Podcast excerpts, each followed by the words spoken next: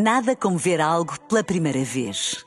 Porque às vezes, quando vemos e revemos, esquecemos-nos de como é bom descobrir o que é novo. Agora imagine que viu o mundo sempre como se fosse a primeira vez. Zais. Veja como se fosse a primeira vez. Olá, eu sou a Miriam e vou contar-te só mais uma história. Chama-se A Borboleta que Queria Ser Abelha. Espero que gostes.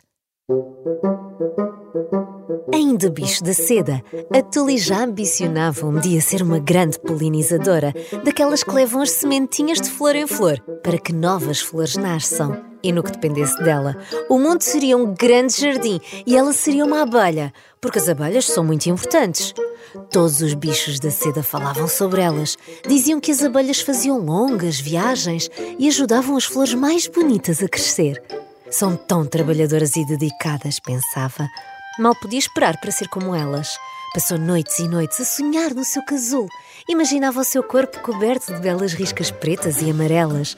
No quão veloz seria, nas flores mais belas que iria ver, e com o mel, ai o mel tão docinho que as abelhas produziam. Com o chilrar dos pássaros e os primeiros raios de sol a iluminarem o dia, a Tully abriu os olhos muito lentamente, esticou um braço, depois o outro, bocejou e de repente começou a ouvir o seu casulo a estalar. Finalmente! pensou animada. Assim que conseguiu desembaraçar-se, voou até ao lago mais próximo para ver o seu reflexo, porque há coisas que se ouvem no casulo e ela tinha estado a ouvir com muita atenção. Então voou, voou, voou e já com pouco fôlego acabou por aterrar no nenúfar. Ufa!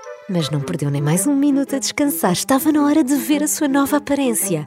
Inclinou-se numa das bordas e foi espreitando até quase se desequilibrar e cair na água. Oh! Ela não podia acreditar no que via. Esfregou os olhos, chapinhou a água na esperança de ver alguma mudança, mas nada. Não sou uma abelha, perguntou desiludida. Afinal, a Tuli não se tinha transformado numa abelha, mas sim numa linda borboleta com as grandes asas azuis, ainda desajeitadas. Oh, disse Tristonha, nunca vou conseguir voar tão rápido como uma abelha, ou produzir mel, ou ter a cor amarela que elas têm, disse devagar e com tristeza pé ante pé, desiludida, arrastou-se até à margem do lago e deitou-se numa pedra com as lágrimas nos olhos e deixou-se ficar ali, a olhar para o céu, tentando decifrar as formas das nuvens, até que adormeceu. Olá! Ei, acorda, vá lá! ouviu de repente. Espantando o sono, a borboleta Tully sentou-se e perguntou: Quem és tu? Estava a ver que não acordavas, sabes, já tinha passado aqui e não te queria acordar, mas agora que passei outra vez pensei: por que não? Ah, sim, olá, eu sou a Dot. Desculpa se te assustei. Assustei? Espero que não. Disse quase sem respirar. Para um inseto pequenino, a Dot tinha muita energia. E tu és? Tully. Respondeu borboleta, ainda atordoada. O que estavas aqui a fazer, a dormir num dia tão bonito como este? A Dot era uma joaninha com asas de um vermelho muito vivo e com exatamente sete pintas pretas, nem mais nem menos. Era muito faladora, mas parecia igualmente simpática. Então a Tully contou-lhe. Sabes, gostava muito de me ter tornado numa abelha e afinal sou uma borboleta. Agora não serei tão veloz como elas, nem sequer tenho um bocadinho de amarelo nas minhas asas. A Joaninha, vendo a sua nova amiga borboleta tão triste, disse-lhe: Mas tu tens umas asas tão lindas! Mas não sou uma abelha, respondeu a Tully muito triste. Mas a Dot não desistiu. Olha, vem daí comigo, quero mostrar-te uma coisa. Juntas, voaram sob o lago, seguiram um caminho de folhas cor de laranja e verdes, atravessaram uma velha ponte de madeira e deram de caras com o sítio mais bonito que a Tully já tinha visto um parque de campismo. Era gigante! Para onde quer que se olhasse, viam-se árvores altas e imponentes, tendas que quase se confundiam com flores de tão diferentes que eram umas das outras, crianças a jogarem à bola, famílias sentadas em mesas cheias de comida com um aspecto delicioso.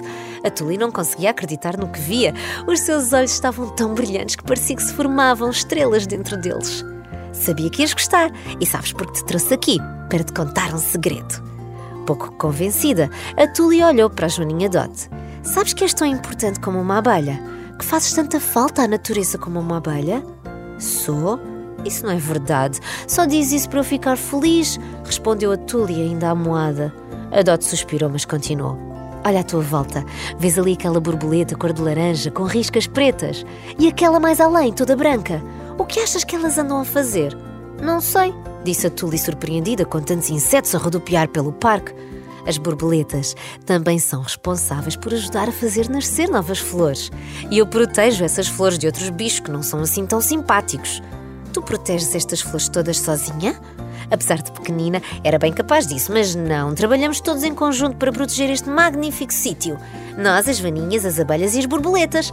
E as pessoas adoram borboletas porque são lindas. Nunca tinha pensado nisso.